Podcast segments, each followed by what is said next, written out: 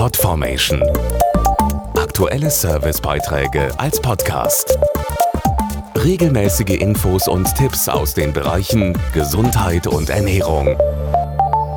Am 3. März ist Welttag des Hörens, gemeinsam veranstaltet von der Weltgesundheitsorganisation WHO und dem Bundesverband der Hörsystemeindustrie.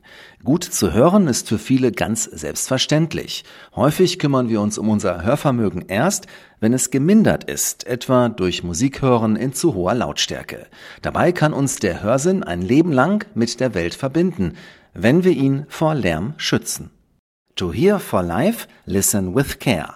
Das internationale Motto des Welttags des Hörens appelliert an uns, mit Bedacht zu hören, um den Hörsinn lebenslang zu erhalten. Dazu Dr. Stefan Zimmer vom Bundesverband der Hörsystemeindustrie. Die Weltgesundheitsorganisation schätzt, dass 1,1 Milliarden junge Menschen von Hörverlust durch sogenannten Freizeitlärm bedroht sind. Wir wissen, dass 40 Prozent der 12- bis 35-Jährigen zum Beispiel bei Musikveranstaltungen schädlichen Schallpegeln ausgesetzt sind. Hier kann man leicht vorsorgen, indem man mit Ohrstöpseln auf ein lautes Konzert geht. Und auch beim Musikhören über Kopfhörer sollte die Lautstärke zur Sicherheit auf maximal 60 Prozent eingestellt sein. Außerdem zu empfehlen, regelmäßig den Hörsinn checken lassen. Wer sein Hörvermögen einmal gründlich testen und sich über individuellen Gehörschutz informieren möchte, kann das kostenlos und unverbindlich bei einem Hörakustiker in seiner Nähe tun. Mehr auf welttagdeshörens.de Podformation.de Aktuelle Servicebeiträge als Podcast.